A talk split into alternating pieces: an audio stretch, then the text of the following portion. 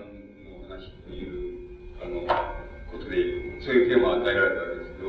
僕はあの、良寛について、えー、書いたりしたことがあるもんですから、きっと、それで、そういうテーマが選ばれて、えー、あの、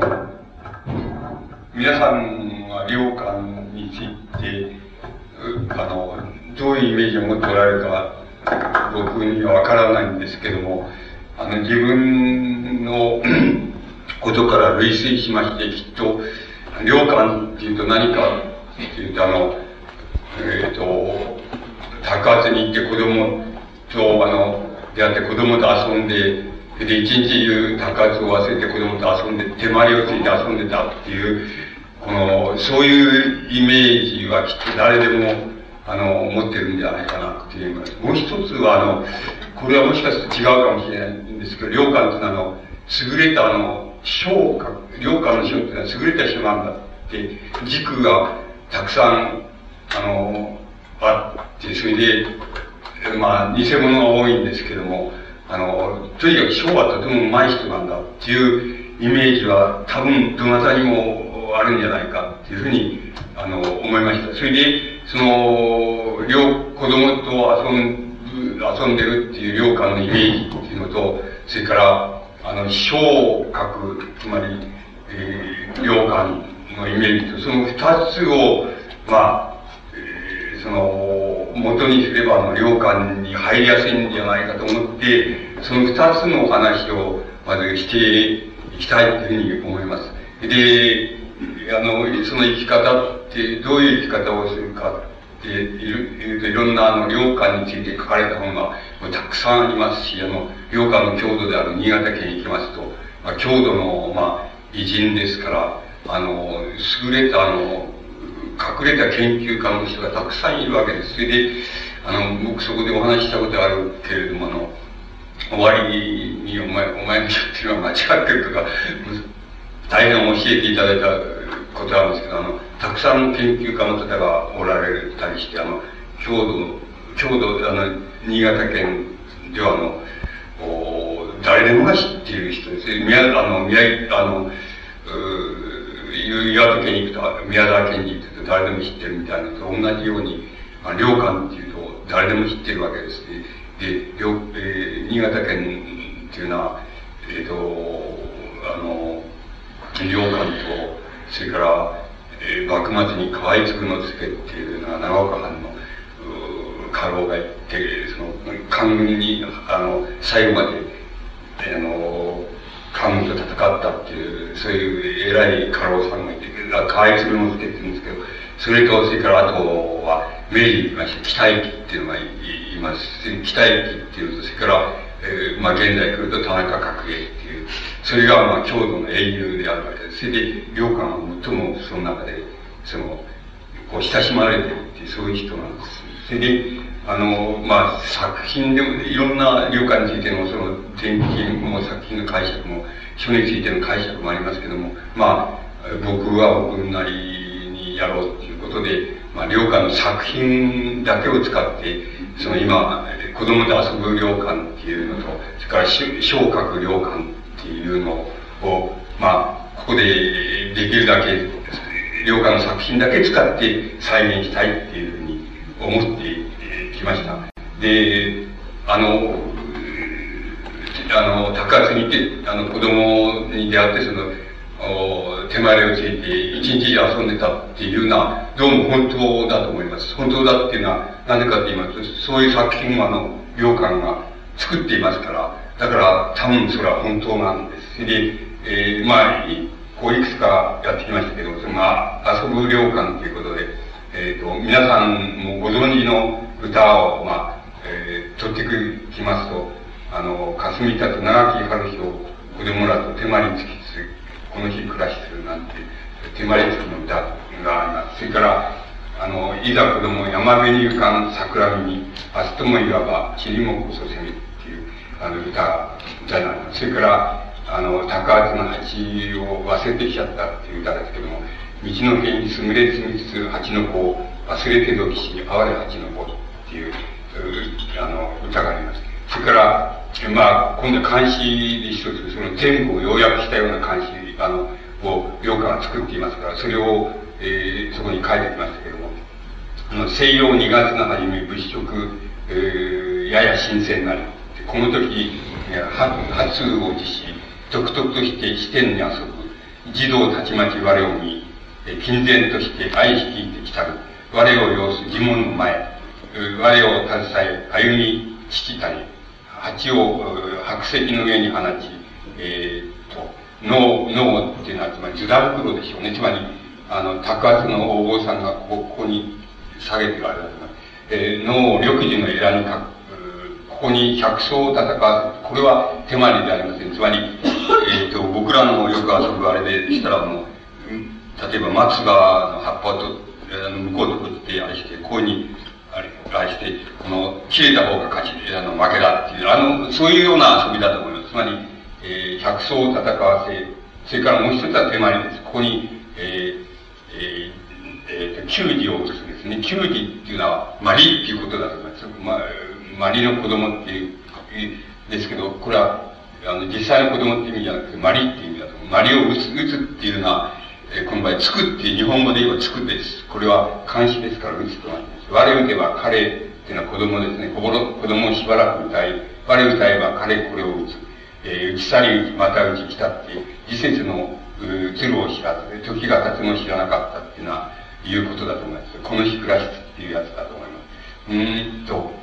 えー、知らぬと。公人我を顧みて笑う。何によってか、それ格納時と。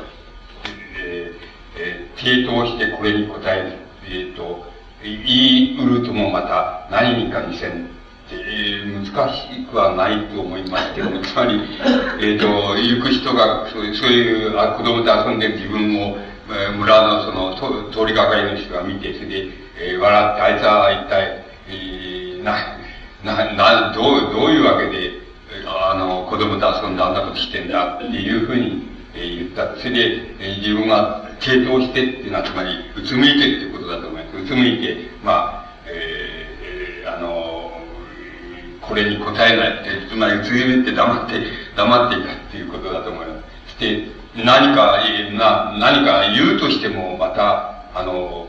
どういうことを言ったらいいんだっていうことなんか何もない、ないんだっていうことだと思います。で、えー、古中の意を知らんと要せば、で、古中の意だった。つまり、その時の、どう言ったらいい。その時の自分の気持ちって言いますか、自分が心に思っていることを言う、言うとすれば、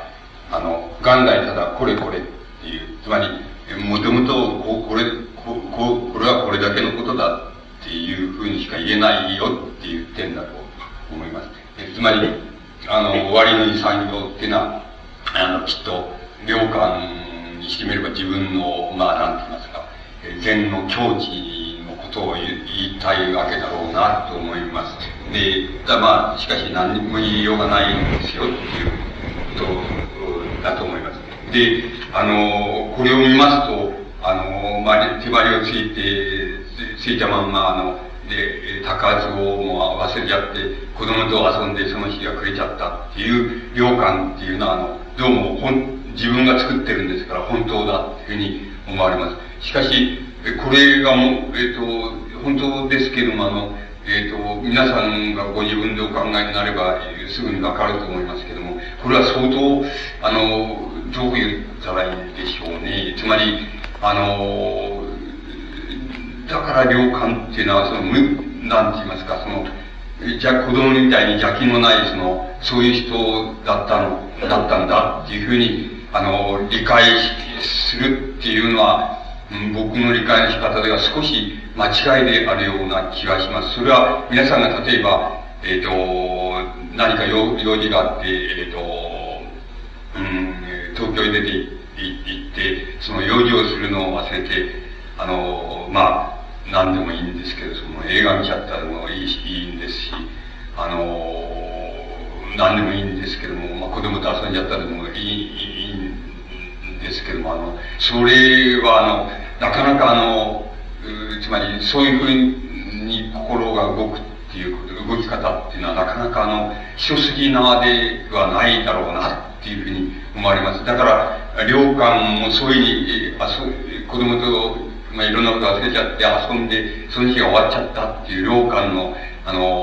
こう、遊び方っていうのは、まあ、楽しくて遊ぶっていうことが一つ、あの、確実にあるわけですけども、もう一つはやっぱり、あの、もういくつかこう考えてみれば、その、なんて言いますか、良感にとって、あの、その子供と遊ぶことっていうのと、まあ、托発して、それで、あの、まあ、え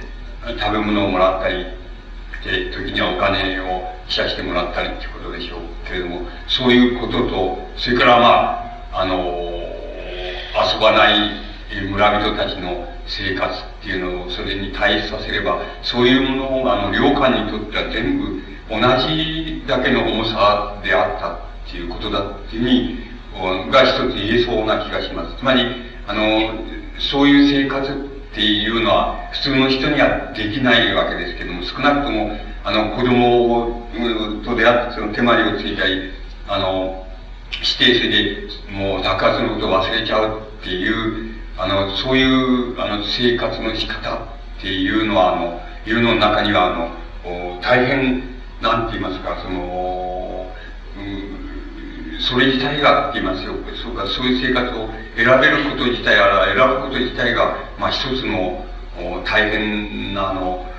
なんて言いますか、意味と言いましょうか、その無意味と言いましょうか、どちらでも言えそうな気がしますけれども、あの、大変大きな意味あるいは無意味さを、あの、持って普通の人の生活が意味ある生活だとすれば、あの、無意味な生活、あるいは、無意味だからまた意味ある生活だっていうふうなことが、あの、言えそうな気があの、いたします。だから、領館にとってはそういうことは全部、同じ子供と遊ぶことも、それから他のことを、あの、高発をすることも、全部同じ重さとしてあったっていうふうに考えると、とても考えやすいんじゃないかっていうことが、あの、言えそうな気がします。それからもう一つはやっぱり、領館あの、えっ、ー、と、出家して、後で出てきますけど、出家してお坊さん、禅宗のお坊さん、つまり総道宗のお坊さんとしてあの、えー、大体9年か10年、あの、修行してるわけです。修行して、いわゆる、あのー、なんて言いますかね、えっ、ー、と、その、うん、認可って、あるいは因果っていうことですけども、因果を得てるわけです。つまり、あの、お前が要するに禅宗、一人前のって言いますか、あの、一個の禅宗のお坊さんとして一個独立したその、ちゃんとした修行を積んだお坊さんであるっていう、その、なんて言いますか、まあ、免許証みたいなもんですけども、その認可、あるいは認可を受けているわけです。だから、あの、禅宗のお坊さんとして、大変あの、まあ、つまり一人前のって言いましょうか、あの、一個のお坊さん、あの、鹿であるって言いましょうか、あの、一個独立の鹿であるって資格と、そのあれをもらっているわけです。それで、あの、なんて言いますか、あの、もっと言いますと、その、領館は、あの、今で言うと岡山県ですけども、円通寺っていうあの、総道宗の非常に、あの、なんて言いますか、名のあるお寺で修行して、そこで、あの、領館直接の弟子、あの、師匠っていうのは国仙っていうんですけども、あの国仙っていうのも、あの、近世、つまり江戸時代では、あの、指折りの、あの、優れた伝送であったわけです。それで、領館はその人のもとで、大体9年か10年修行して、あの、大部っていう、あの、なんて言いますか、呼び名をもらっているわけです。まあ、あの、例えば、創造主の元祖であるその、道元、道元だとすれば、あの、永平道元って言うんですけども、永平っていうあれを持ってるわけですけども、それと同じように、大部っていう、その、名前をの、その、印鑑を受けたときに、あの、師匠から国政からもらっているわけです。それで、あの、ところであの、それも詩に書い、良寛は詩に、あの、よく書いていますけれども、あの、良寛っていう人は、あの、つまり大愚っていうふうに師匠から言われるように、つまり、相当あの、愚っていうことに徹した人で、あの、徹したっていう意味は、あの、無意識のうちに、つまり自分の資質言いますか、あの、子供の時からの性質、性格として、その、ちょっとその、愚かさって言いましょうか、あの、あの、抜けているところって言いますか、あの、テンポの遅いところっていうのを本当に持ってたっていうことと、それから10年間の修行でもって、そのことをあの自分で意識したり、またそれを壊したりっていうのは、修行を10年間やってるわけです。それで、あの、大愚っていう、あの、呼び名をもらっているわけです。で、これは普通、大層、大層愚かなっていう、えー、普通の意味合いとはちょっと違います。それは、ちゃんとしたその、禅宗のその、一個の歯科としてそういう待遇っていう呼び名をもらってるっていうことなんだって。それはあの、愚かさっていうね、自然に持ってる自分の愚かさとか、それから自分のそのテンポの遅さっていうもの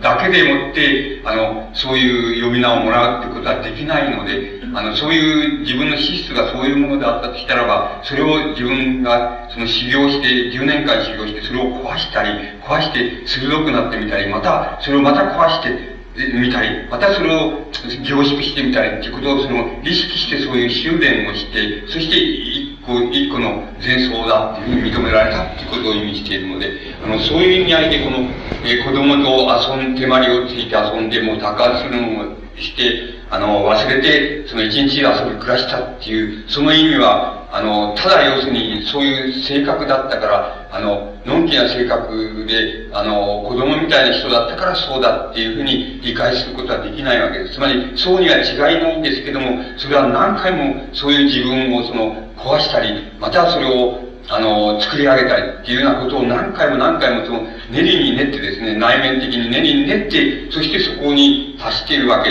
ですから、多分この子供と遊んだっていう歌もうあの、詩も、そうやって一日中暮らしちゃったって詩も、あの、良感はあの、何気なく、それを、あの、表現し、そして、その、後世の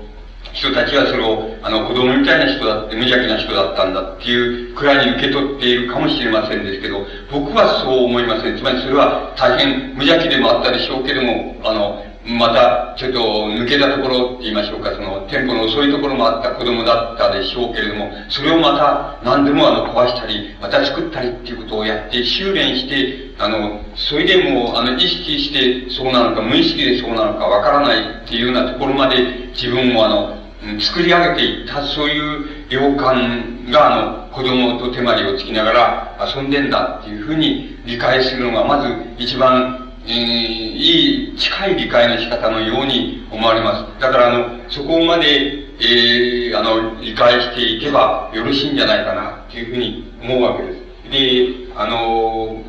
どうせもう少し後になってますと、もう少し何か言わなくちゃいけないかと思いますから、先行きますと、あの、それじゃどういう良寛は生活してたんだっていうことをまた、良寛の、あの、詩でもって、歌とか詩でもって、あの、再現していきますと、まず、日常、あの、行骨って言いますな、つまり、宅発です。つまり、村里へ出て行って、村の人からのうちのところへ立って、そう言って村の人からの、お米をもらったり、あの、その他の食べ物をもらったり、時にはお金をもらうこともあるでしょうけど、そういうふうに、記者を受けて、あの、生活するっていうのが、あの、まず、日常の生活だわけです。それは、えー、いい子と割に、割れにければ、このその、萩の盛りに会いに行けるかもっていう、これはまあ、あの、そういう、あの、高圧に行ったと途中でその萩の花の盛りに出会ってたっていう歌です。で、あの、この凝骨っていうのは何かって言いますと、これは、あの、特に禅宗の場合そうですけれども、あの、お坊さんにとってはもう必死の条件なわけです。つまり、それをしなければお坊さんの資格はないんだっていうくらいに、あの、必死なわけです。つまり、なぜ村人からあの、自分で耕して食べるっていうんじゃなくて、村人からそのお米を買うて、そして、あの、それをもらってくるっていうことがどうして必死条件かっていうことになるわけですけども、それはあの、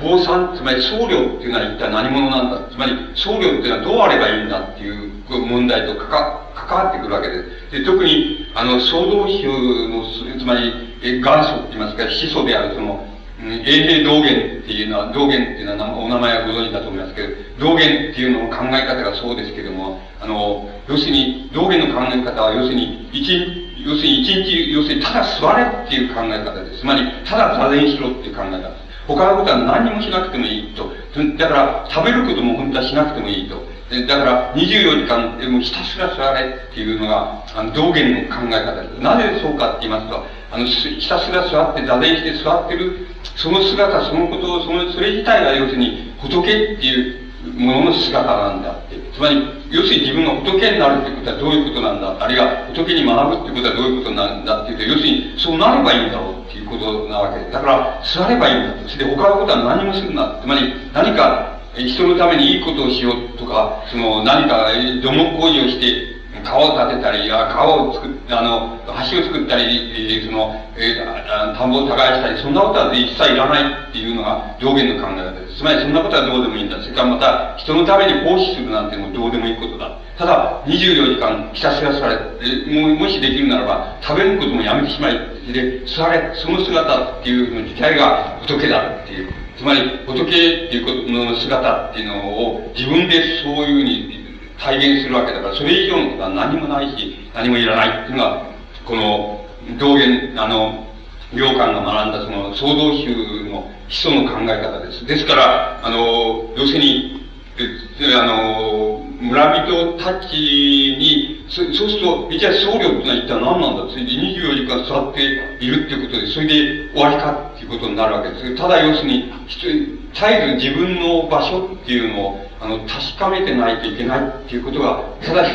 つ僧侶ににはあるわけなんです。つまり、特に、あの、この道元なんかの創造主の考え方ではそうです。つまり、自分の場所っていうのは絶えず確かめていなきゃならない。つまり、自分はただ24時間、極端に言えば、座ってるだけだと。その他何もしなくていいし、何もする必要もない。なぜならそれは仏なんだ。そうすると、それと、じゃあ村の、えー、毎日耕し、毎日働いて、それで、あの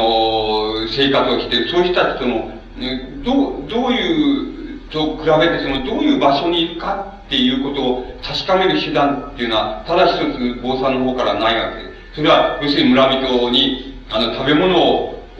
あの、くださいっていうふうに、記者をこうっていう行為しか、あの、比べることができない、比べる方法を持ってないっていうことです。だから、それはもう必須条件なんだ。高発するっていうのは必須条件だっていうことになります。そうやって、その、食べるものっていうのを、まあ、まあ、薬を飲むっていうのと同じで、薬を飲むと同じで、まずかろうじてって言いましょうか、最小限生きられるって言いますか、明日も生きられるっていうだけのお米を、とにかく村人からもらって、それでそれをもらったもので、あの、生きなさいっていうことなんです。その生きることで、要するに、坊さん、自分が坊主さんだって24時間座ってるだけでいいんだと何もしなくてもいいっていう、そういう、そういう自分の行為が何であるかっていうことを村人に対して何であるかって、村人と比べて何であるかっていうことを確かめる唯一の方法であるし、村村人と繋がる唯一の方法なんだ。だから、あの、自分で耕して自分であれするっていうんじゃなくて、とにかくもらわなくちゃいけない。で、しかもタダでもらわなくちゃいけないっていうことなんです。つまり、タダでもらうっていうことは、あの、もうそれ以外のことは自分がゆとりありませんっていうこと。つまり、自分はただ24時間座ってるだけですって、本当なら食べなくてもいいんだけども、まあ、食べることを最小限にして、座ってるだけですっていう自分の、それが本来の姿だ、ですから、もうあの、ただでもらってくるっていう行為以外に、村人たち、つまり一般的に、明日も、今日も働き、明日も働きっていう人と、繋がっている、その繋がる道がないし、またそれに対して自分の占めている場所っていうのを確かめる手段がないので、あの、この、おおあの、高汗に行くっていうことは、あの、必須条件なわけ。で、だからそれは毎日のようにするわけです。でも時にとして、あの、食べるものをその効能を忘れて子供と遊んじゃって、そのまま帰っちゃうってこともあるんだっていうことだと思います。それからまあ、いろいろ見ると、あの、祭、お祭りやなんかになって、そういうお祭りの人たち、村の人たち混じって踊ったりなんかっていうことも、あの、しているわけです。それは、あの、風は清し、月は咲きし、いざともに踊り明かさん、老いの名残にっていう、これは踊り明かさんっていうのは村人であったり、村人の、あの、こう、グループであったりっていうことだと思います。それと一緒にっていうことだと思います。それから、あとは、あの、どういうところに住んで、す、住処を定めるかっていうことですけど、領館の場合は、久上山っていう、あの、新潟県に山がありますけど、そこの中腹のところに、あの、料理を結んで、それからまあ、2回ぐらい場所は移しています。あの、村里の近くにっていう時もありますし、また、あの、村人の、えー、屋敷の後ろ方にっていうこともありましたけれども、まあ、あの、ここは久上の山のその中腹のところの草案が一番、あの、よく知られているわけです。それで、あの、いざここに我が身は追い足引きの久上の山の森の下かけっていう歌があります。もっとたたくさんあります、まあ一言言います。それが、あの、領館の、あの、住居なわけです。まあ、そういうところに住みまして、それで山をあの下ってって村へ来て、その高としてお米をもらってまた帰っていくっていう、そういう繰り返しの生活です。それから、あと、あの、病気のことが書かれ、あの、歌われています。で、うずみ指に足差しくべて伏せれども、えー、こたびの寒さ腹に通りぬっていう歌があります。その前に、ことに入れて言えば、安照り、下り腹、誠その身は、いや耐え難し。つまり、自分は、あの、要するに、下痢でもって、その、下痢でもって、その、なんか、うん、耐え難いほど、その、痛くて苦しくてしょうがないっていう歌だと思います。で、えっ、ー、と、良寛、どうでしょう、お医者さんはおられるわけですけど、えっ、ー、と、がん、直腸、直腸がんとかそういうんで死んだんじゃないかっていうふうに思われますけども、あの、要するに、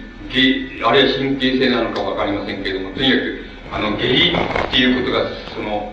えー、良寛のその持病でして、下痢ではものすごく苦しんで、晩年、ま、つまり死ぬ時は多分それで死んでいます。だから、あの、そういう自分の日常の、その下痢の苦しさっていうのとか、あの、こう、足をそのむずむりのとここう差し掛けて、それで、せあの寝ているんだけど、それだけども、あの、寒さがもう腹に染みて致し方ないっていう、つまり新潟県ですからね、その、え山の中腹ですから、あの、とても寒い、それで草案、えね、粗末ないおりですから、あの、寒くてしょうがないっていうところで、まあ、いたんだと思います。だからそういう歌を作っています。それでこの、お下痢っていうのは、持病になって、それで、やがて死病になった病気です。だから、良感っていうのは絶えず、その、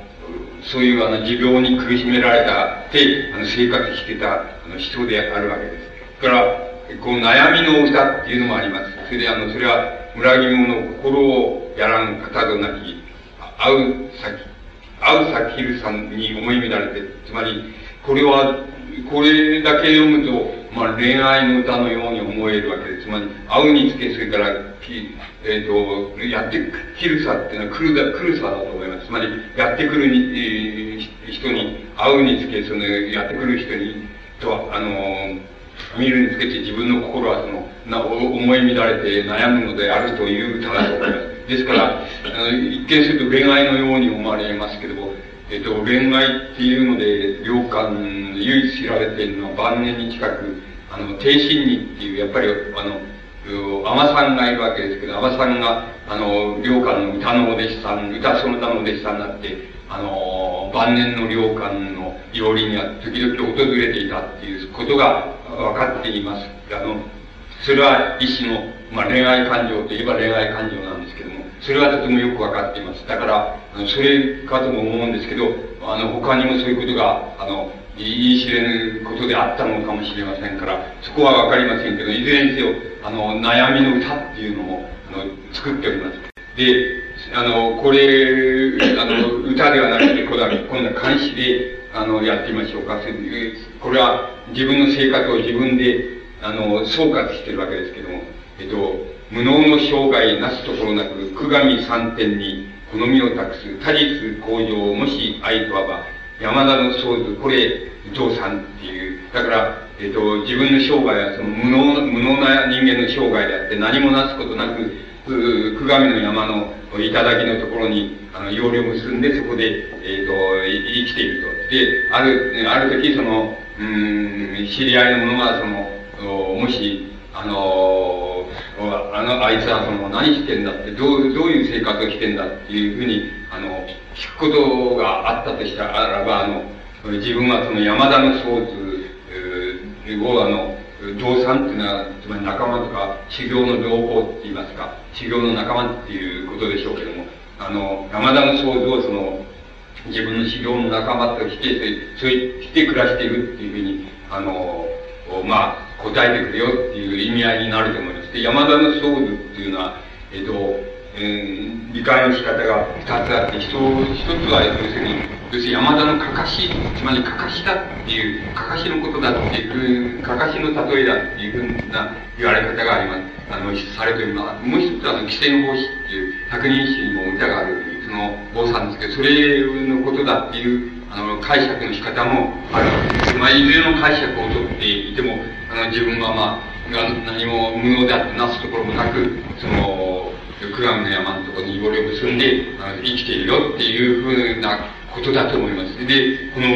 能っていうふうに自分も言っていますけれども、この無能っていう言い方はもう多分二つの意味があって、一つはあの本当に無能だっていうふうに思われ、思っていたと思います。それからもう一つはやっぱり、あの無能っていうこと、自分の無能さっていうのを何回もあの、こう考えては壊してみたり、あの、また考えては壊してみたりっていうふうに、あの、やったく、あげくのその無能っていう意味合いだと思います。あの、そういう意味であの、使ってると思います。あの、うんと、そのようにあの、例えばね、えっ、ー、と、領官がいたあの、その、岡山ですけども、あの、おあの、円通寺っていうのあの、にあの、国船っていうのがあの、おまあ、お寺の、まあ、お師匠さんだったわけです。それで、そこで、あの、なんて言いますか、領官はまあ10年間指導して、一人前の歯科としての認可を受けたわけです。そうすると、あの、もしも、あの、領官に、なんて言いますか、あの、えっ、ー、と、前、前奏としてのその境地の、まあ、一、は一人前って言いますか、ちゃんとした独立した歯科としての境地を、まあ、獲得したわけです。してるわけですから、それは言うところないわけですけども、あの、もし、領官になんて言いますか、その行、どう、どう言ったらいいんでしょうね、行政的手腕って言ったらいいんでしょうか。つまり、お寺を統括していく。で、これは、あの、総道宗からしてみれば、あの、非常に名刹ですから、あの、著名なお寺ですから、あの、えっと、大変いろんな意味で、あの、円通寺のお師匠さんって言いますか、になるっていうことは多分、総道宗のその、偉い坊さんになるっていうことと同じことだと思います。で、もし、領官になんて言いますか、お寺の行政的なこと、日常的なことをこう、あの、処理していく、そういう能力があったとしたら、当然国船が死んだ時に、あの、領官がその後を継いで、円通寺の、まあ、鹿って言いましょうか、あの、和尚さんって言いましょうか、それになるのが、まあ、いわば順序だっていうことになると思います。ところで、あの、領官は、あの、無能っていうふうに自分で言っていますし、また、国船から大愚っていうふうに、あの、いう呼び名をもらったというふうのことからもわかりますけれども、あの、領官にはそういうその、なんか、行政的手腕って言いますか、あの、いろんなお寺の、まあ、しきたりとか行事とかいろいろあるわけですけど、それから、あの、本山からの、まあ、いろんな指令とかそういうのがあるわけですけども、指令をこう、どういうふうに実行したらいいかとか、いろいろ、そういうことが、あの、仕事としてあるわけですけども、多分、領官にはそういう、あの、ことに対するその、能力が、あの、欠けていたんだっていうふうに思います。つまり、そういう能力がない人だったんだっていうふうに思います。つまり、そういう能力がないっていうことは、あの、まあ、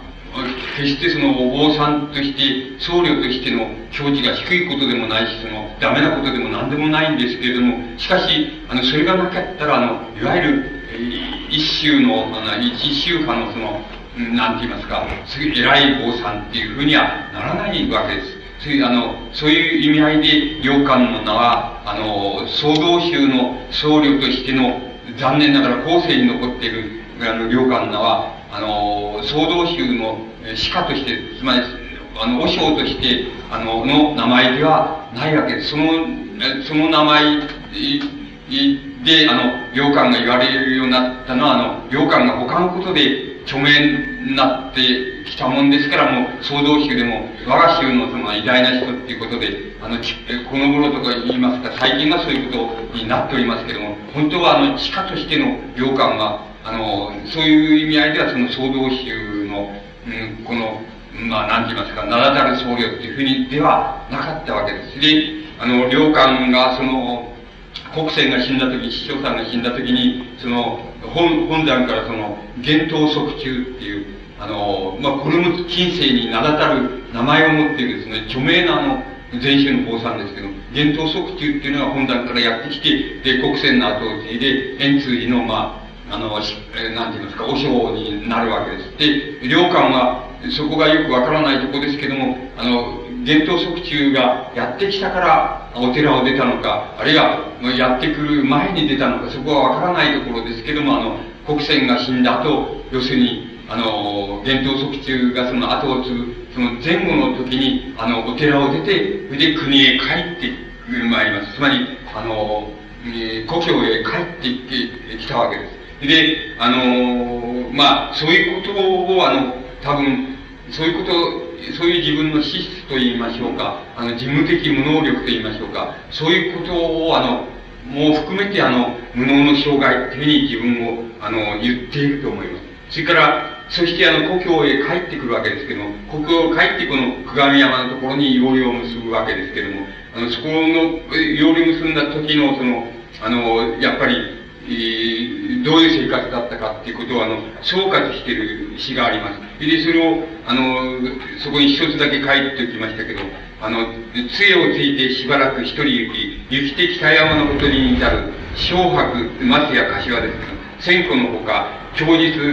えっ、ー、と、皮膚吹くと、風が吹いて、松や、あの、柏の葉っぱが、あの、風になっているっていうこと、悲しそうになっているっていうことだと思う。下に、あの、えー、陳氏の人あり、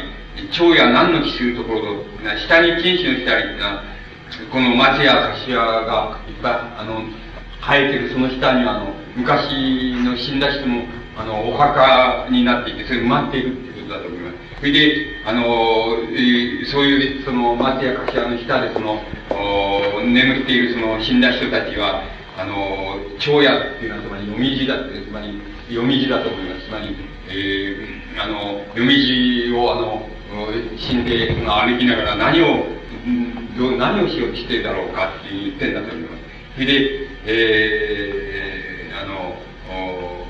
孤立郵送に隠れて、つまり、狐や狸がその草むらのところに隠れて、あの、キョロキョロしてたり、それから、えー、死去を関心なく、つまり、フクロウだと思う。フクロウが、あの、枯れた枝のところで泣いてる。で、先週万歳のですね、うち、誰かここに来てたら、つまり、えー、あの、長い、長い年月の、が経った後に、あの、誰か、あの、この、この、まあ、松屋頭の下にうずまって死なないっていう人がいるだろうかっていうふうに言ってるんだと思う。奉公して猿に忍びず、えー、精査、涙、あの、衣を潤す、だから、そういうことを考えて、その、こ、この辺りを、その、猿、立ち去る気にならないで、この辺りを、あの、まあ、さまよいながら、あの、涙を流したっていう、あの、歌だと思います。つまりこれは、良寛が、あの、うん、つまり子供を高橋に行って子供と遊んだりっていうようなことが、まあ、良寛のその愉快な日だと思ういうふうに考えれば、あの、良寛がとてもあの、なんて言いますか、うつ状態にあったって言いましょうか、とても、あの、あの、沈んでいた時に、あの、作った詩だと思います。で、えー、これが、あの、大体良寛が、あの、草案の中でその、生活してた生活の中でのその、出来事の、なんて言いますか、ほとんど、あの、すべてだと思います。つまり、こういうことをしながら、その、洋館は、あの、生活してで、それからこういうことを考えたりしてたんだっていうことに、あの、なると思います。それで、えー、ところで、あの、今までもお話ししましたけれども、洋館は、あの、うん、こ少年の時に、あの、お国船っていうその円通寺の翔さんですけど、国船が諸国へ修行に出ていて、で、たまたまあの、領館のあのふるさとっていうのは、あの、えっ、ー、と、あの、越後の国、まあ、今の新潟県の出雲崎なんですけども、出雲崎に、あの、お寺に、禅宗のお寺に、あの、国船が立ち寄った時は、あの、そその時に、あの、行官が、あの、そのお寺へ行きまして、で、その国船に頼んで、その、お自分を出家させてくれないかっていうふうに、あの、言って、あの、出家を遂げた。で、っていうのが、あの、あの、湿気の初めで、それで国船の後をついて、それで国船と一緒に円髄に行って、そしてあの、9年か10年間の修行したということになっております。で、領館はあの、出雲崎の、おあたりのその、おまあ、今で言えばその村長さんとか町長さんですけども、まあ、出雲崎のその村、あるいは町のその長って言いましょうか、そういう家の、まあ、長男に生まれているわけです。ところで、あの長男ですけれども、やっぱりあの、おなんて言いますか、あまり、あの、村の、その、町長さんとか村長さんっていうような形でもって、その、お村の、なんて言いますか、えー、こう、村人のその政治を、こう、司るみたいなことが、なかなかその苦手な、あの、少年だったわけで、その、なんて言いますか、それできっと出家の志みたいなのを、あの、遂げたんだというふうに思います。で、羊羹は自分でそれを、あの、こう、詩に作っています。で、それをまあ、あれしてみますと、あの、少年期、青年期ですけども、あの、人死する少年の死、うさるを知らず、え好んで、えー、っと、えー、オーガ、オーガの三の付け、よく、白尾の竜に乗るですね、えっ、と、明日に信奉の酒を買い、暮れに、えー、海王の花を見ると、買い来たる知らず、い何のところと、ところと、直ちに指す、えー、爆臭ですね。えー、爆臭の家っていうふうに、えー、いう詩を作っています。だから、えっ、ー、と、少年の日を、日のことを思い出してみると、あの自分はその時、その、恵まれた、あの、えー、生活をしてて、その、憂いなんか何もなかった。それで、好んで、その、黄色い色のその、薄い、薄い衣、上着を、この、つけて、まり、洒落た服をつけってことでしょうけど、つけて、あの、着物を着てってことでしょう。で、あの、鼻の白いその、おお馬に、馬に乗って、それで、えー、あの、乗ってた。それで、あ朝、朝にはその、お酒を買いに行っては、買い、買いに行って飲み、それで、晩にはその、夕方にはその、川辺のその、花を放って、も、えー、これは桃の花で、の花を見に行ったりして遊んでいた。で、ね、帰、帰っていくところはどこかって言ったら、うちじゃなくてその、爆臭の家っていうのは、つまり、どういったらいいまあ、今で言うと芸者さんのところみたいなことだと思います。帰っていくのはうちじゃなくて、芸者さんのところだったっていう、そういう生活をしていたっていうふうに、あの、自分で詩を作っていますから、あの、確実にそういう生活をしてたんだと思います。つまり、あの、なんて言いますか、湿気以前の領館っていうのは、その、恵まれたその、村尾さんの家の、その長男で、それで、お金に不自由しないで、それで、あの、ああの、遊んで、遊び歩いて酒を飲んだり、そのは、花見をしたりって遊び歩いていて、それで、あの、報道三昧だったって、つまり、あの、うちなんかなかなか帰っていかないで、それで、そういうその、おまあ、商家と言いましょうか、芸術さんの家と言いましょうか、そういう、えー、そういうところへ行って泊まって、えー、遊んでた。いうふうに、そういう、あの、詩を書いています。で、まあ、多分そうだったんだろうと思います。その学問って言いましょうか。あの、本はよよよく読む人だったというふうに思いますけれども、あのその他のことで言えば、大変のんびりしたその、高等三昧に近いその、恵まれた生活をしてたっていうことだと思います。で、ところでその、あの、国船がやってきたときに、あの出家するわけですけど、出家のことも、あの、詩に歌っています。えっと、少年、えー、父を捨てて他国に走り、真空虎を描いて猫にもならず、人あって、もし古中のようとはば、子はこれ、従来の映像性。映像っていうのは、子供の時の良寛の名前です。だから、これは、要するに、少年の時、父を捨てて、その、国船などくっついて、それで、あの、他国に修行に、えー、出家、修行に出ていってきました。自分の、あの、主観的な気持ちでは、その、あの、シンクして、その、優れた、あの、偉い、偉い坊さんになろうと思って、それで行ったわけだけども、つまり、それは、え、虎になろうと思って行ったわけだけども、あの、猫にもならないで帰ってきてしまった。こういうふうに自分のことを言ってるわけです。で、えー、あの、人が、もし、あの、お前の気持ちはどうなんだ？っていう、お前がの気持ちはどうなんだって言えば、その、聞かれたらその自分は、あの、昔のまんま、昔子供の時映像と呼ばれていた時の昔のまんまの自分とちっとも変わんないよ、つまり同じだよっていうふうに自分は言うだろう、答えるだろうっていうあの詩だと思います。つまり自分で、つまりもう、もうことごとくそうですけども、大義とか、あの、無能の生涯とか、つまり、えっ、ー、と、その、虎になろうとしたけれども、その猫にもならないで、あの、自分は終わってしまったっていう、これは、こういう、あの、なんて言いますか、一種の挫折感って言いましょうか、それは、あの、良寛の生涯にその付きまとって離れなかったものです。で、僕らがそんなことはよくわからないんですけど、この歌とか監視っていうのからは、つまり小説でもないし、あの、近代小説でもないわけですから、あの真理の奥の奥までっていうのを探ろうと思ってもなかなか探れないわけですけど、それでもかすかに匂ってくる良感が、こういうその、ややこしいその言葉遣いの中から匂ってくるものがあるわけですけど、その匂いはやっぱりあの、良感は一種の、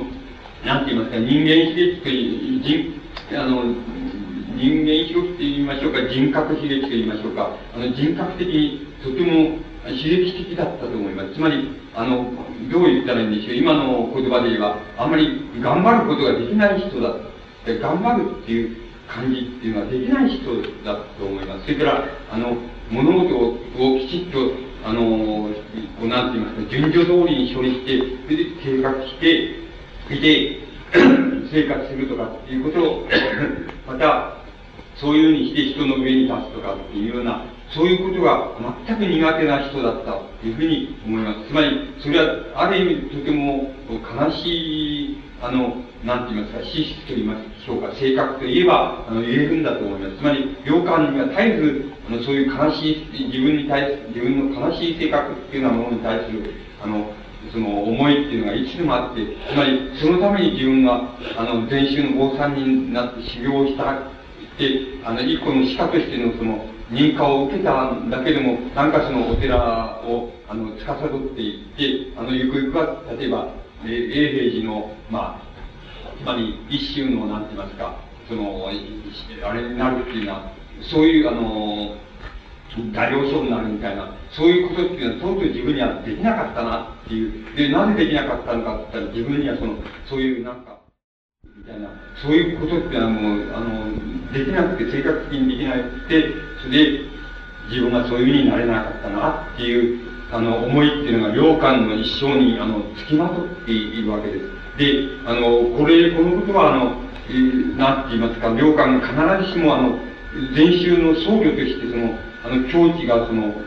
僧侶としての境地がダメだったってことを意味してないわけです。つまり、あの、僕らに言って、あの、えっと、書だけで言ってはいけないんですけど、書なんかで判断すると、あの、良寛の境地の方が、まあ、あの、生、伝習のお坊さんっていうのは、いろんな書を、あの、残したりしていますけど、つまり、あの、一休みたいな人も、そうですけども、いろんな書を残したりしていますけれども、あの、良寛の書の方が、はるかに僕はそう思いますけど、はるかに境地がいいと思います。いいって高いと思います。だから、あの、そういう意味合いで、あの、なんて言いますか、あの、境地が、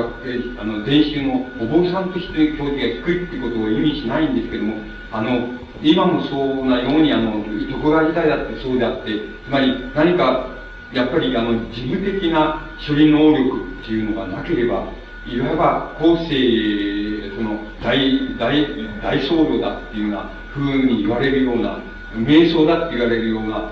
僧侶にはならないことになっています。つまり、なれないことになっています。これは、僧侶っていうのはあの、そんなことはいらないはずなんだけども、しかし最小限そういう才能がなかったら、あの、そうなれないわけです。で、病館にはもう鉄頭鉄で、あの、ほんのちょっぴりもそういう才能が、そういう意味合いの才能はなかったんだと思います。それは、あの、非常にある意味で悲しいこと、絶えず悲しい目にあったっていうことを、あの、意味しているような気がします。で、それがまた、良感を、良感たらしめたっていうことに、あの、なるんじゃないかっていうふうに思います。だから、あの、その、良、良感は、あの、うん、決してその子供と遊ん、無邪気に遊んでるっていう時の良感だけが良感っていうことでもないんであって、あの、良感の性格っ言いましょうか、それはかなりあの複雑であり、かつまた、その悲劇的だ。つまり、直しようがないんだって言いましょうか、しょうがないんだって、頑張れないんだって言いましょうか、いわゆるそういう意味の頑張りっていうのはできないんだっていう、あのそういう性格の持ち主だったっていうふうに考えるのが、あのとても考えやすいような気がいたします。で、ね、この、あと修行時代のことを言ってるのもあります。つまり、そこら辺を見るととてもよくわかりますけども、あの、思う円通にありし、円通にたときってことだって、常に我が道の子なるを堪でしこと、自分はいつも自分が、あの、孤独、そこでも孤独な道を行ってるっていうふうに感じ、絶えず感じてた。言っています。で、芝を運んで方向を思い、方向ってのはこの天宗の偉い坊さんのことです。あの、えー、中国の坊さんですけど、偉い坊さんです。それから、嘘を踏んで、えー、あの、末路、えっ、ー、と、労働も、労働も入室あえて送るに、えー、あらずそ。つまり入室あえて送るにあらずっていうのは、つまり、えー、公安を与えられたりなんかすると、それを、公安を解いて、それを解けたと思ったら、お師匠さんのところに、の部屋に行って、それで、あの、問答をするわけです。それで、あの、まだそんな、そんな答えじゃダメだって、もうあの、追い返されて、私病してっていうようなことも、そういうことだと思います。そういう、あの、入室と言いますか、そういう場合に、自分はその人に遅れて、遅れたことはないっていうふうに言ってんだと思います。つまり、あの、地震のほどを、あの、言ってるんだっていうふうに思います。で、誤算常に、えー、都に、えー、先に、つまり、うん、朝、あの、修行の参伝っていう、参伝をするっていう場合に、あの、いつでも仲間に、あの、なんて言いますか、先に訂正で行ったんだっていうふうに言ってると思います。で、えー、ひとたび席を参じてより、えー、悠々たり30年、で、ひとたび席を参じてより、つまり、円通寺をその、出て、出てしまって、つまり、え禅宗の地下としては、あの、違う道を行くって言いましょうか。あの、そういう、そういうふうに、あの、違う道を行ってから、悠々として30年過ぎたっていうふうに、こう言って、言えると思います。で、3回中州を隔て、えー、消息人の騒ぐなし、3回中州を隔てっていうのは、山や海がその、うん、円髄と今自分がいる新潟の間に、間をこう、山や海が隔てていて、で、えー、円髄の消息が自分のところになかなか伝わってこないっていうふうに言っているんだと思います。で、えー、恩に感じついに涙あり、これを、お要するに水の、えー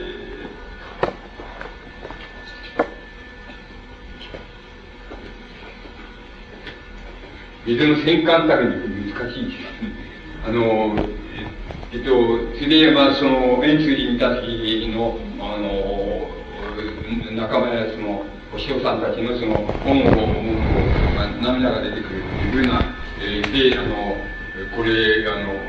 これは、あの、水がこの、コンコンと流れているっていうのは、そういう思いと同じことなんだっていうふうに言ってると思います。あの、いいこと言ってる、よく言ってると思いますけれども、あの、これを見ますと、あの、この詩を見ますと、あの、洋館が、あの、修行に、あの、禅宗の僧侶としての修行において、その人に遅れたことはないんだっていう、そういう洋館の、まあ、一種の、なんて言いますかね、自負みたいなものも、この中には入っていると思います。で、あの、それが、あの、円通にいた時の自分だっていうことを、あの、言っていると思います。からまた、円通の終わった後、あの、出た後、あの、故郷へ帰ってからの生活についても、あの、詩を書いてます。で、逆連少女の絵をいいですよつまり、円通の修行の、ね、あの、お寺を出てからってことだと思います。とうとうごつごつごつ、この身をとうとうごつごつっていうのは、要するにね、悠々たれっていうのと同じことだと思います。で、こう、この身を食っていると。えー、あの、一種のうと、うとを長く愛したがって、一種のうとっていうのは、藤の、えー、藤の木の枝で作った杖だ、杖です。杖、杖をいつでも自分は持って、あの、歩いてる、持っていると。それから、あの、一作の三破れて煙のごとし、これは、えっ、と、七つの切れで作ったその上着っていうことだと思います。お坊さんの上着だと思います。それはもう破れて煙みたいになっちゃってる。それで、郵送、雨を聞く、草案の夜、大量、マリを打つ、えー、百花の春。これはやっぱり手まりを作るってことだ。子供たちと手まりをついて、それで、ついて、いくつもの春を過ぎたっていうふうに言っています。善と、うん、あの、善と客観ってもし愛とはば、我はこれ、将兵の一肝心って、えっ、ー、と、あの、どっか行った時に誰か、他の、よその人が、あの、どう、えー、あなたどうしてますかって、つまり、言うに聞かれたら、自分が将兵の一肝心だ、つまり太平の世の一肝心、あの一人の暇人なんだっていうふうに、あの自分は答えるというふうになふうにあの言っています。これが、あの、詩を書いています。これが、あの、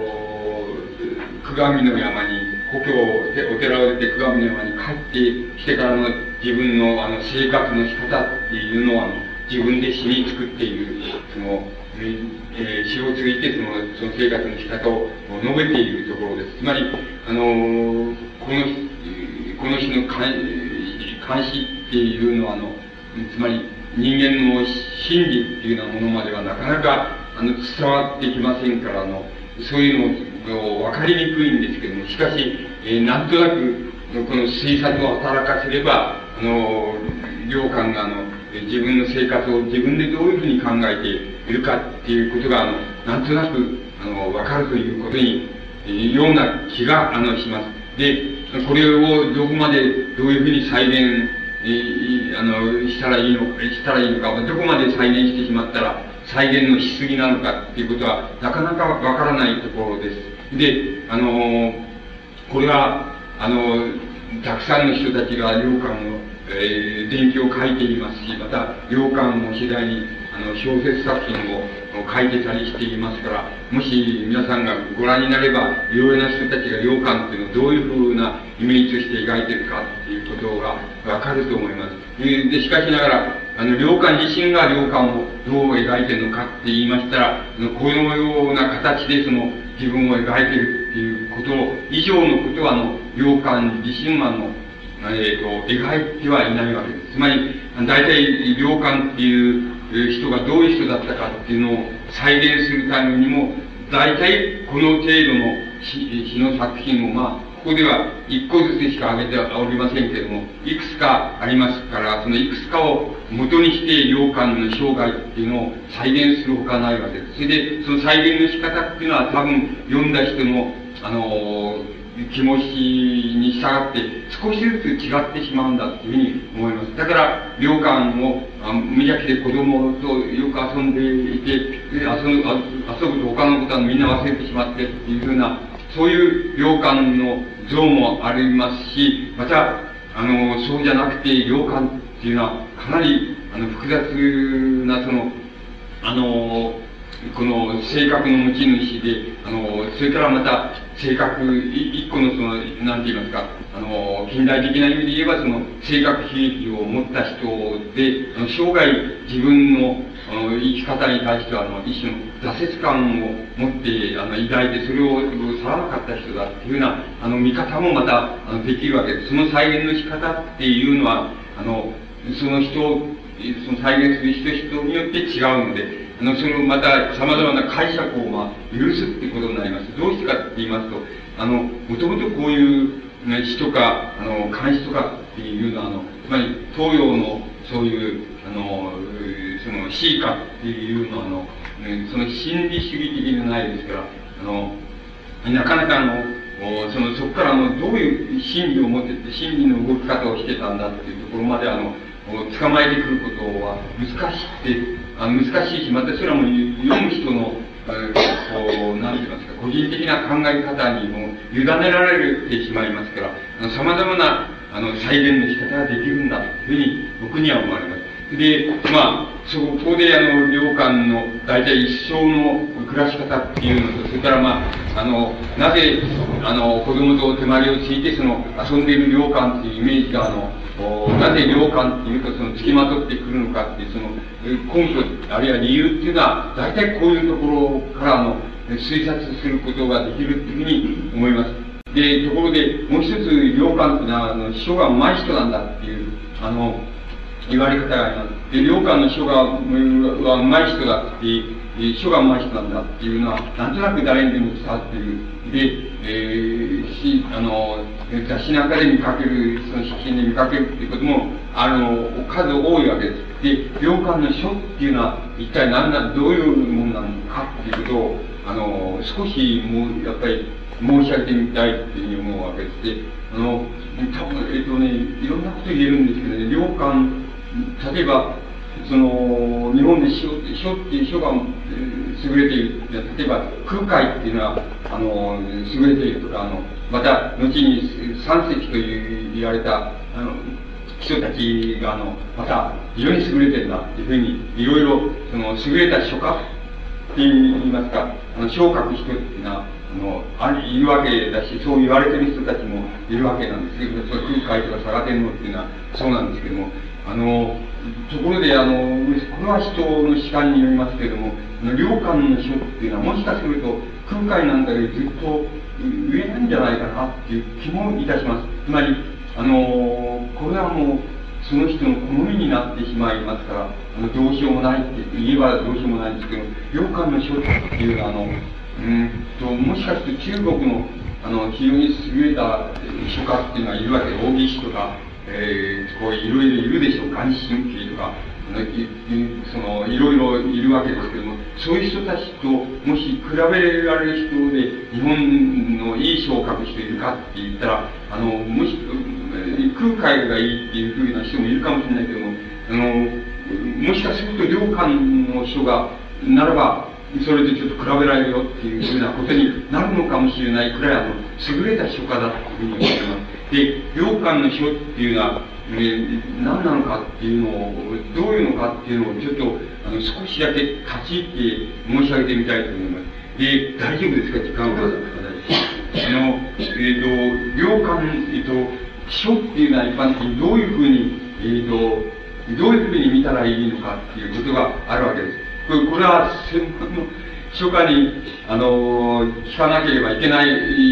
わけだし、専門の書家はまた専門の書家としていろんなことをあの言ってくれると思いますけども、あの、僕は、え僕は書っていうのはどういうふうに理解していったらいいのかっていう、特に良寛の書なんていうと特にそうですけども、どういうふうに理解していったらいいのかっていうことを、僕なりの理解の筋道っていうのを、もう、の中にあの、行間を入れてみて、あの、申し上げております。で、まず、書っていうのは、書の、なんて言いますか、えっ、ー、と、一番いい資料で、例えを使いますと、あの、書のこの、なんて言いますか、紙と言いますか、布と言いますか、布とかっていうものは自然なんだ。で、そこのところに、あの、何か、その、文字を書き連ねるっていうことになるわけです。それが書だっていうことになります。と、文字を書き連ねることと、絵を書き連ねることとは何が違うかと。つまり、絵、絵、例えば水墨画っていうのもやっぱり墨で書くわけですけども、何が違うかっていうと、あの、文字の場合には、一個一個にあの、意味があるわけです。あの、意味がある、あるわけです。つまり、一個一個は意味であって、その、繋がっているわけです。それを書くわけです。あの、えー、水墨画の場合には、ただ、風景物のそこに一つの模写って言いましょうか、そういうものが、まずや、あるいは象徴っていうものがそこにやってくるわけですけど、それに対すれば、あの、書っていうのはそこに文字がやってくるわけです。文字の続きやってくる。文字の続きってことは、意味の続きっていうことを意味します。だから、そこだけが、文字の意味するものっていうものだけが、あの、違うわけです。あの、書と、すると、あの、良寛の書っていうのは一番かん、こういう、細、あの、良寛っていうのは細弁ですけどもね、あの、多いんですけども、それ何が違う、何、どういうふうに考えたらいいかって言いますと、あの、良寛が本当は全部自分の、例えば良寛っていう存在自体を、もし自分があの、消したいと思ったらば、消したいと思った時には、あの、えその背景の紙とか布とかっていうのには何も書かれないわけだというふうに考え、考えるきます。そうすると、良寛はかすかにあの自然の中に自分の存在の跡みたいなものをかすかにその中に自然の中にこう浮かび上がらせようとしてるっていうふうに考えたとすると、それが多分、良寛の書を理解するのには一番いい理解の仕方じゃないかっていうふうに僕には思われます。つまり、自然の中になんか痕跡を残したいんだ。それで痕跡を残したいっていう場合に、その我々だったら、例えばできるだけ力を入れて、大きくぶったくるようにその塗りたくて、ほら、ここに俺は確保でして、この自然の中に俺は存在しているぞっていうふうにやりたいわけですけども、良寛の場合には、あの、それはむしろ自然の中に浄化しちゃって、自分は本当はゼロにしちゃうんで、空白にしちゃいたいんだ。空白にしちゃいたければ、何も背景の紙とか布とか何も確保がいらないわけです。ところが、あの、そこにかすかに自分が自然の中に、あの、自然からはみ出してって言いますとか、自然に大部分の体は全部こう、自然の中に全部同化しちゃってるんだけど、ちょっと頭の先か手の先かわかりませんけど、かすかに痕跡だけは自分はその自然の中からこう、はみ出してるものがあって、それが自分の存在なんだっていうふうなことを、良感が示したいっていうふうに考えたとしたらば、良感のようなこの小袖の流れるようなあの、こういう書になるんじゃないかっていうふうに理解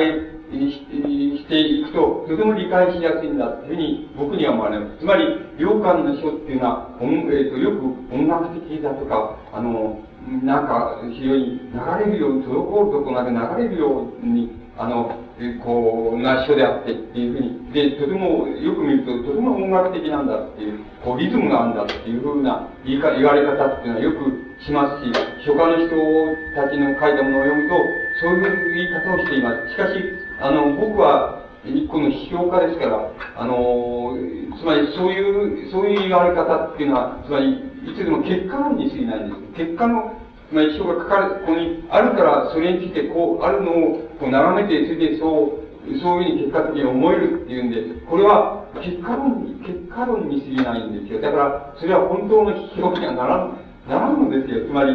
あの、それは本当の批評ではないわけですよ。本当の批評っていうのは、まあ、結果論ではなくて、結果論の印象じゃなくて、あの、つまりそこには原因論も含めるし、また、もし、できるならばそこに存在論も含む。それからその人自身の性格も含むとか、あの、えー、こう資質も含む。それで、その人自身の技術も含むっていうような形で、あの、この表っていうのを、その、言えなかったら、それは批評にはならん。わけです。だから、その、批評的に言って、その一番いい言い方っていうのは、要するに、あの、背景の紙とか、あの、布とかを、あの、全部自然だっていうふうに考えて、それで良感は、あの、本当は自分の全存在を自然と同化してしまいたいっていう、そういう生き方をしたいわけだし、そういうふうにしたいわけで、あの自然の中になん。か、殴るようにそこに存在感を打ち付けるっていうような考えが少しも持たない無意識できるならば、自然と全部同化してしまいたいっていうような風に考えているんですけども、それが少しだけかすかに自分が自然と、あの、違和感を持つ部分があって、そこだけが自分の存在なんだっていうふうに、で、それが細い線になって、しかもリズムのある流れるようなリズムのある線になって、自分はそれを表現する、それを表現してるっていうふうに、あの、理解するととても理解しやすいんだっていうふうに思われます。それは皆さんが、禅宗のお坊さんの書いた書っていうのは、一級の書みたいなそうですけども、書をご覧になればわあのわかりますけども、禅宗のお坊さんっていうのは、ものすごい俗っぽい書を書くわけです。なぜっていうのは、つまり、ものすごく存在感、自分の存在感っていうのを叩きつけようみたいな、あの、勢い、それから自分の勢いって言いましょうかね。あの、勢いか嫌いって言いますか、それを叩きつけようとするもんですから、あの、ものすごく僕らが見ると、あの、俗っぽいですよ、あの、力強いけど俗っぽいっていう、あの、昇格が偉いお坊さんっていうのは、そういう昇格って多いんですけども、洋館は全く反対です。あの、全く反対。できるならば、あの、自然と全部同化しちゃって、あの、自分の存在全部消してしまいたい。で、だけれども、あの、かすかにだけ、自然の中に自分が存在してるんだ。それは、なぜかっていうと、自分の中に、まあ、一種の、なんて言いますか、リズムが、そのリズムがあるもんだから、かすかに自然の中に存在を、感を残しちゃうんだっていう、そういうふうで、本当は、でも自分の存在を、そういうふうに、良感を持っていると考えた方が、あの、考えやすいです。つまり、それが、あの、良感の、なんて言いますか、あの、禅宗の坊さんとしての境地でもあると思います。つまり、良感がそういうふうに、あの、どういう境地が偉大なのか、どういう境地が、あの、禅宗の坊さんとして優れているのかって言った場合に、まるであの、禅宗の普通のあの、優れた瞑想と言われている人たちと違う考え方をしているように、てたように僕には思われます。つまり、全く反対の考え方で、本当ならば、存在は全部消しちゃった方がいいんだ。あの、いやあの人間の存在っていうのは全部消しちゃった方がいいんだ。だけれども、あの、あの、少しだけその、かすかにだけあの、やはり自分があの、自然の中でその突出して、あの、残るものを自分が持っていて、で、それを、それを、あの、リズムでもって、あの、解き起こすのが自分の書なんだっていうふうに、あの、考えれば、良寛の書っていうのは、とても考えやすいっていうふうに思います。それをもう少し、あの、具体的に言いますか、もう少し細かくあの、申し上げたいので、あの、こう、ちょ、ちょっとやってみました。この、こういう解消ですけども、解消ですけども、あの、解消っていうのが、まあ、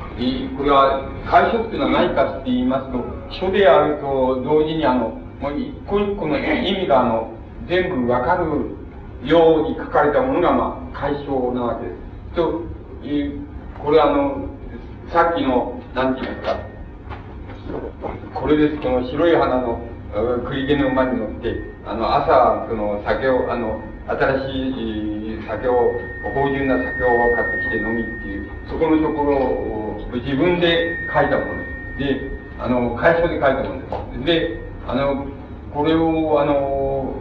これはつまり、一緒でああって同時に、あの、なんて言いますか、一個一個の字が、あの、意味を持ち、それから持っているっていうことを、そのままだし、それからもう一つはやっぱり、全体の、あの、配置がどうなってるか線がどうなってるかっていうこと、それらが全部ここに、あの、なんか、出てきてしまうわけです。で、洋館の、その解消っていうのの特徴は何かって言いますと、ここでは、わかり、えっと、こっち、これだと少しわかるんですけどね、例えばこれ、航空の空、見えるかどうかわからないんですけど、空っていう字なんですね。あの、えっと、空っていう字の場合に、えっと、両館の特徴っていうのは、あの、僕らが空っていう字を書きますと、冠に歯を書いて、それで、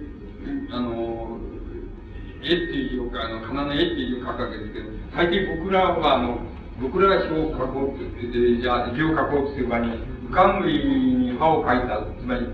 えー、つまり穴ですね。冠に歯を書いた部分と、それから下に来るその絵っていう、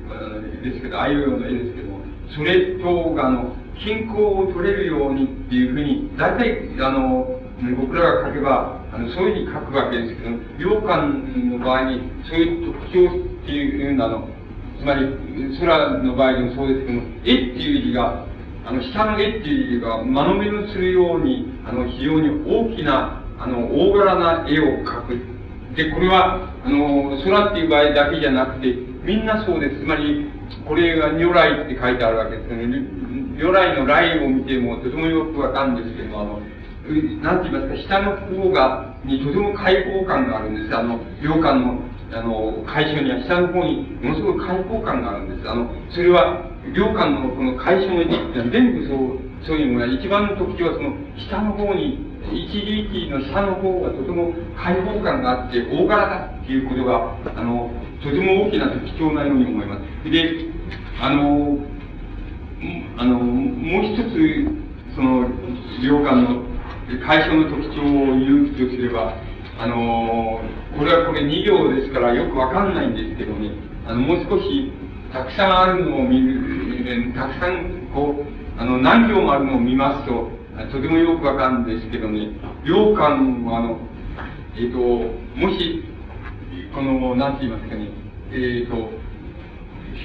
これ、ここで言うと、この臭っていうこれは公衆ですから、見にくいっていうんですけど、家ですけど、この見にくいっていうのこっちの鳥編ですけど、鳥編に鬼っていう字を書くわけですけど、あの鳥編、つまり編に対して作りの方がとても大きく書く、大きくしか、しかもこの、えっ、ー、と、下がって書くっていうことが特徴です。下の方に書く。つまり、下がって書くっていう、あの、こう、辺がは左にあるわけですけども、右の方に辺よりも大きくその辺、下がって書くっていうのはとても、あの、大きなあの、領間の解消の特徴です。で、それは、領間に、うん、これ筆の運び、専門家きっと筆の持ち方とか運び方っていうのは、そうなんだよ。筆に言うかもしれませんけども、僕らはそれが、あの、言えませんから、あの、領間の、その、なんて言いますか、一種の資質って言いましょうか。流れるような資質から言いますと、どうしてもあの、こう、なんて言いますか、あの、下の方、言いますか、あの、この、えー、こう、流れてこの、だんだんこう、リズムが乗ってきた、乗っていくその流れがこう、えー、最後にこの、どういったって、開いていくって言いましょうかね。つまり、あの、鈴まっていかないで開いていくって言って、どこまで開いていくのか本当はわかんないんだけども、あの、だから、あの、こういう字の、なんか、後に字がないわけですけども、この空白のところに向かって、なんか量感の実はいつでも上から下に、あるいは流れ、右から左に行って、流れていくと、流れの最後のところは、うんとあの、流れとして開いていくっていう感じっていうのが、あの、量感にはあると思います。つまり、あの、それは、あの、会社の中でもとてもよく、あの、現れていると思います。それはとても大きな特徴だ。だから、実に、あの、伸び伸びっての、伸び伸びとした感じを与えるんですけど、伸び伸びとした感じってどこから来るかって言ったらば、あの、多分その、辺よりも作りの方が大柄で大きく、それで、あの、下げて書いてるっていうこと、下げて書いて、大柄で下げて書いてるっていうことが、あの、この流れ、良感の書の流れをその大きく、大柄を大きくしているっていうふうに、僕には思われます。だから、そういうことは、あの、良感のとても大きな特徴になっていると思います。で、あの、今度は、えっ、ー、と、なんて言いますか、こういう解消っていうのは、あの、崩してしまいますと、こういう草書になってしまうわけです。で、あの、洋館のその、なんて言いますか、草書っていうのはどういう、どこまで、あの、崩してあるかっていうことをちょっと、ここに、あれしてありますけども、これは、理由っていう字が二つですね、あの、いわくっていうと、理由って現地で、理由っていう字二つですけど、これが、洋館の、これは字のところを取ってきたわけですけども、洋館のこの、普通、ちゃんと書くとこうなりますけども、あの、これはこういうふうに、ここに、これは洋館の崩した字なんです。これは、あの、速さの問題、速度の問題もありますし、リズムの問題もあるから、あの字が崩れていくわけですけども、これをご覧になればわかるように、もし、あの、こちらに、こちらに字がなかったら、これが何であるかっていうのは多分わからないと思います。つまり、誰にもわからないと思います。これは多分専門家でも、この字が何なんだったらわかんないと思います。つまり、それくらいあの、崩し方っていうのは著しいわけです。どうしてそういう、そういうふうに崩れてしまうかって言えば、あの、流れの速さだと思います。一つは流れの速さが速いっていうことと、それからもう一つはあの、リズムだと思います。あの、リズムを取る、取っていくと、あの、もう、あの、言葉っていうよりも、言っていうよりも、あの、ここんなことやってらんないんで、もう、ちょっと、そうなっちゃうってことだと思いますけど、それは速さと、それから、あの、リズムだと思います。速さとリズムでも、その場合にはもう、あの、良感の、え、装飾っていうのは、字自体として一時が意味があるかどうかっていうことは、誰にもわかんなくなってしまう。それでも、あの、ちゃんと、あの、なんて言いますか、一種のリズムっていうのがあって、それで、あの、書の全体的な、あの、こう、姿っていうのは出来上がって、で、一日の字をこれを読めって言われたら、多分、あの、相当専門家でも長い間、あの、かかってこれを解読しないと読めないんじゃないかと思います。それくらいあの、字としてはもう崩されています。これは、あの、こう、語らず心を言うよっていうことだと思いますけど、これは羊羹の崩し方ではやっぱりこういうふうになります。で、あの、これでも、あの、まあ、どう言ったらいいんでしょう。この、えー、ふっていう字はまあ、これ、かなぬくと似ていますから、わかるでしょうけれども、語るっていう言葉はもう、これで、あの、語るだっていうふうに判断することは、こっちがなかったら、あるいは続きがなかったらもう、多分判断できないんじゃないかと思います。でも、まだこれだったら、格好からなんなんだっていうことが言えそうな気がしますけども、この、ここでいっていう。意味のいいですけども、この心っていう、いっていう字はもう、ここにございますけど、これだけのもの、つまり、ちょんちょんちょんちょんちょんです。これでもって、いっていうふうに読めって言ったって誰にも読めないだろうと思います。つまり、あの、それくらいあの、もう、あの、リズムと速さによって、良感の字が崩れ、崩してあります。つまり、あの、字としての意味を辿ることができないくらいにも崩してあります。これを悠々の言うですけど、上の方だけはわかりますけど、下の心はただこうし、こうやってあるだけです。つまり、こうやって、心、心っていうのはただこうやってあるだけです。つまり、あの、それくらい崩してあります。だからこれだって、本当は、あの、どういう、一時持ってきたらどういう字かっていうのは分からないくらい崩れていると思います。つまりそのことは、言ってみれば、良寛の書っていうのは、総書っていうのは、いわば、なんて言いますか、水墨画っていうのは、絵と、あの、絵と書とどこが違うんだって、ただ抽象画と、それから武将画の違いだっていうくらいの違いにも還元されてしまってるっていうことを意味意味していると思います。これがあの、洋館の、なんて言いますか、総書っていうのの、あの、特徴だと思います。で、あの、そこまでもう意味としてはもう崩してしまっているっていう、あの、ことだと思います。だけれども、あの、つまり水墨画っていうのとは、あの、どこが違うんだって言えば、要するに、洋館の書は、なんて言いますか、一種の、中、あの、総称だったら、抽象画として、あの、見たら、あの、逆にとてもよくわかるんだっていうことになるのかもしれませんし、本当を言えば、洋館の書書を読んで、あの、これはこう、こういう意味のことがこう書かれてんだ、こういう字が書かれてんだっていうのは、あの、わかるっていうのは、わかる方がおかしいっていうふうに思います。つまり、あの、長い歴史があっていろんな人が解釈したり、あれしたりしてるから分かってるのであって、本当は、あの、バパッとこういきなり出されて、良館の書、これなんて書いてあるのっていうふうにして、あの、読める人っていうのは、あの、いないと思います。つまり、これは抽象画だっていうふうに、あの、考えた方がずっと考えやすいぐらい、あの、崩れていない。で、だから、言ってみれば、あの、リズムと速度でもってある、抽象的な線が連ねられていると。それが、あの、良寛の種だっていうふうに考えれば、あの、いいんじゃないかっていうふうに思います。あの、先ほどの、なんて言います先ほど言いました、空っていう字ですけども、あの、空っていう字の良寛の言いました、その、うかん、うかんむりの箇所、うかんむりに書いた箇所と、下の絵のこの釣り合いですけども、これは、あの、随分違う、あの、いくつかの例を言いましたけど、随分違うわけです。で、下の方が間延びのするように大きいわけです。これは、春っていう字を取ってきても同じです。下の方が間延びのするように、あの、下の方に開いてるっていう感じがありますから、だから両間の字っていうのは、ものすごくあの、ゆったりした感じっていうのは、細いけれどもゆったりした感じっていうのを与えるんだというふうに思われます。で、これがもう両間の、あの、総書の中にあるその、特徴なわけです。で、ところで、次じゃ、同じ、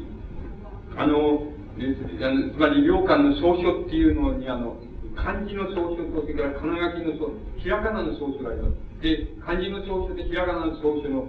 か関わり方っていうのは、両館にとってどういうふうになっていったのかっていうふうに考えてみますと、それは両館にとってあの、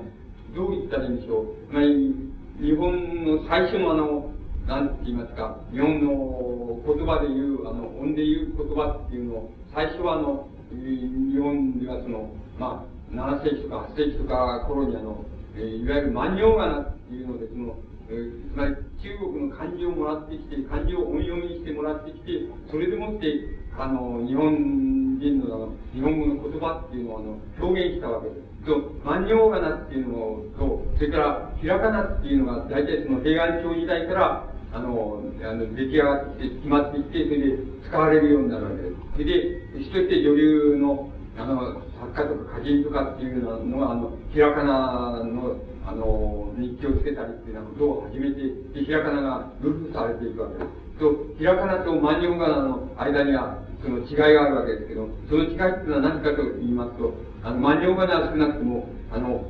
お日本語の音声っていうものを、音声っていうものを映している。いうふうに考えることができます。つまり、万葉仮名で出てきたのは何かといえば、日本語の音声なんだと。音声や、あの、地方地方によって、鉛もあります。違いもあると、少しの違いもある。それから、人によって、あの、個性が違いますから、個性的な違いもあると。声の違いっていうのもあると。そういうのを、まあ、とにかく万葉仮名で移したっていうことだと思います。で、字に書き留めたってことだと思います。と、ひらがなっていうのは何かって言いますと、もう音声とか、あの、鉛とかそういうことは全部抜きにして、まあ、言葉、言語で言えば、言語学で言えば、音韻って言いますとか、言葉の音韻だけを取ったっていうふうに理解しますと、あの、なんて言いますか、万葉仮名とひらがなの違いっていうのが、あの、あの、一番わかりやすいんじゃないかと思います。で、あの、両館の総称にはその、えー、なんて言いますか、あの、万葉仮名、あるいは漢字のお草書と崩した草書と、それから、あの、ひらかな草書があります。ひらかなで書いた草書があります。で、それはあの、どういうことに、どういう関係になっていくかっていうふうに考えますと、両、多分その、両館の中ではあの、えっと、いつでもあの、万葉仮名っていうのが、あの、両館の、あの、金文字の表になっておりまして、万葉仮名が、あの、崩されていって、それで、ひらがなになったんだという、そういうあの、なんて言いますか、あの、文字に対する良寛の考え方が、あの、詩の中にとてもよく、あの、現れているんじゃないかというふうに僕には思われます。つまり、良寛が、あの、えっ、と、漢字の総称と、それからひらがなの総称っていうのをどこで区別するか、してるかって言いますと、要するに、万葉仮名はあの、音声を移したものだと。日本語の音声を移したものだと。で、ひらがなっていうのは音韻を移したものだ。で、あの、それだけの違いがあると。それで、音声を移した万葉仮名から、音韻を移したひらがなにっていうふうに考えると、それはあの、両漢の中では一種その連続したその一つのつながりがあって、で、万葉柄からひらがなへっていう、こう、移り行きっていうもの、その間に音声が音韻に変わり、音声から個性が全部、取り、剥ぎ取られて、それで抽象されて、音韻だけが残ったのがひらがなだっていう、その、なんか、あの、万葉仮名とひらがな、あるいは漢字とひらがなっていうものの間の、その移り行きっていうようなものが、洋館の頭の中に絶えずあって、あの、総称を書いてるんだというふうに、僕には思われます。つまり、それはあの、洋館の文字に対するとても大きな、あの、なんて言いますか、考え方だと思います。つまり、洋館っていうのは、あの、えっ、ー、と、いろんなことをやっている人なんで、つまり、日本語の、えー、ひらがなの50音っていうのがありますけども、50音にとその、なんか文法的な変化について、両官のあの、考え、いろいろ考えたりしています。つまり、それくらいあの、こう、あの、ひらがなの50音っていうのに、あの、ものすごく関心があるし、あの、日本語っていうものにも関心が深い人だったし、あ自分なりの研究を、あの、成し遂げてきた人なんです。それだから、あの、万葉仮名と、それから、いわゆる、いわゆるひらがなっていうものと、どこが違うんだっていうことは、両官の心の中では非常にはっきりしていて、その移り行きがずっとはっきりしていて、それはあの、両官の総書っていうものは、あの、重ね作っているその根本にあるその、両官の考え方の、文字に対する考え方のような、ように僕には思われます。で、あの、なぜ僕がそう思うかっていうことを、ちょっと、例を挙げて申し上げますと、申し上げてみます。で、これ、あの、ここの脳っていう字がありますけど、この能力の脳ですけど、この脳っていう字は、万葉仮名の脳のあの、なんて言いますか、ま、あの、万葉仮名の脳という、脳という音声に当てた言葉の、あの、漢字の一つです。で、これだけじゃございませんけれども、これは、両官、たまたま両官の書にありますからと思っていきます。この脳っていう字は、あの、万葉仮名ではその脳っていう音声に、音声に当てた文字として使われています。で、だから、これは、あの、音声としてののっていうものを意味します。と、あの、ところで、あの、両官の総称を見ますと、この脳っていう字を、脳っていう漢字をあの、脳として、あの、崩していったその崩し方、つまり、ここにありますけど、これを脳と読ませている、あの、これは、これはよくわかりますけど、わかると思いますけども、この脳っていう字を崩してできたあの、脳っていうことが、あの、かなです。で、これは、この崩し方がとてもまだ形が少し残っていますから、わかると思います。ところで、あの、いわゆる普通の、僕らが書いてるのっていうのも、あの、洋館は書いているわけです。それから、中間も書いています。で、この、こののっていうのは、この、どうして今僕らが書いてるのっていうのは、どうしてできたかっていう二色の考え方があります。一つは、この、なんて言いますか、のに対してももうですね、これ、これからこれを続けて書いているうちに、こののっていうのができたんだ。つまり早く書いているうちにのができたんだっていう考え方もあります。それからもう一つはやっぱりこれです。こののっていう、のっていう字を崩して崩していって、ここの部分を広げて、ここの部分を取っていけば、この右側のこの部分を、処理の部分を取っていけば、やはり無になっていきます。その二つの考え方ができます。で、両官は、あの、それはどちらとも取れるあの、脳の書き方をやっています。同じ書の中でもやっていますし、違う書の中でもやっています。この脳を書いたり、この脳を書いたり、それは自在にやっています。で、でそういうことはどういうことを意味するかって言いますと、両官のあの、万葉仮名の音声として使ったの脳と、それから、えー、ひらがなの脳っていうのの間に、様々な形での、その、なんて言いますか、途中の過程って言いますとか、それが両官の心の中にはいつでもあって、またそれがあの、いつでも思い浮かべが可能だったっていうふうに思われるわけです。だから、そこのところは自在に使っています。これは、ここに、あの、あっていう字もそうで、ああっていう字が、あの、万葉仮名の一つの使い方としては、や、あの、安いっていう字の、あんです。あんっていう字を、これはあと読ませ、万葉仮名では、あと読ませています。つまり、あの、あんっていう字でもって、あの、音声のあっていうのを表しているわけです。これを崩していきますと、えー、崩していって作られていきますと、いわゆる僕らが使っている、このあっていう字になります。で、良寛は、あの、良寛のこれ全部書ですけども、良寛は、このあっていう字をどういうふうに崩していって、このあになる、なるかっていうことを、あの、全部、あの、書の中にこう示していますけれども、つまりこういうことが書の中に自在に示されているっていうことは、つまりこのあんっていう万葉仮名のあから、それからひらがなのあまでに至るその、なんて言いますか、こう、えー、意識と歴史のその移り行きみたいなものが、良寛の中には、あの、と、もう出来上がっててって言いますか、分かっていて出来上がって、それを、あの、良寛はあの自在に取り出すことができたんだっていうことをあの意味していると思います。これは、良寛の、なんて言いますか、総書っていうものを、あの、苦しいですけど、苦しい字を見る場合の非常に大きなあの、なんて言いますか、良寛の書の特徴だというふうに思います。つまり、そういうことを、あの、うん、こう、良寛が自在にこう、あの、ま、思い浮かべることができた人だつまり、良寛は、歌を作る場合に、えー、あの、お手本にないも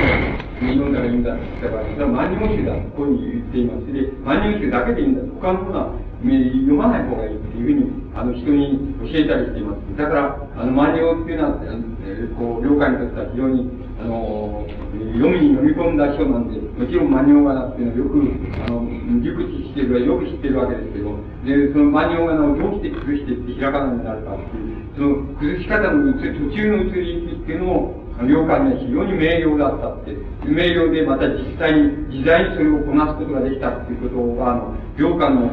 の苦しい、つまり総書っていうのを非常に大きくあの特徴づけていますし、良寛の総書に一種の音楽性、リズム性っていうのを与えているとすれば、そういうことがとても自在だったからっていうことが、あのとても大きなことのように思われます。で、もう一つ、良寛の書であの言うべきことが残っているとすれば、あの、一つ、えたった一つなんです。これは皆さんの方で見えるかどうかわかんないんですけども、えっと、あのえー、見えるかどうかわかりませんけど、それが見える見えないにかかわらず、この全体、全体が何て言いますか、全体で一種のその、絵だっていうふうに思われ、あの、考え、お考えくださるその、絵が、えー、非常に何て言いますかね、つまり、構図的にって言いますか、構成的に、非常に考えられた絵になってるっていうことだと思います。つまり、書なんですけども、医療科のあの全体的な構図、あるいは構成っていうのは、ものすごくよく考えられて、それは墨の濃淡から、それから点のなんて言いますか、大きさ、それから流れとか、あの流すところとか、そういうこと全部を含めまして、あの、良感っていうのは、あの、絵にしていると思います。全体的に一つの絵のコンポジションっていうのをあの作っていることが非常に重要だって思います。つまり、それがあの、良感の人が優れてるって言われている、この大きな理由だって、一つの理由だと思います。で、あの、なぜかって言いますと、これがその例なんですけども、これはあの、良寛の詩なんですが、こう、高津に行った時の詩な、行ったっていう詩なんですけど、これ、十字街と骨引きを終えるっていうふうになるわけです。で、あのこれは、なんて言いますか、えっ、ー、と、陰を踏まない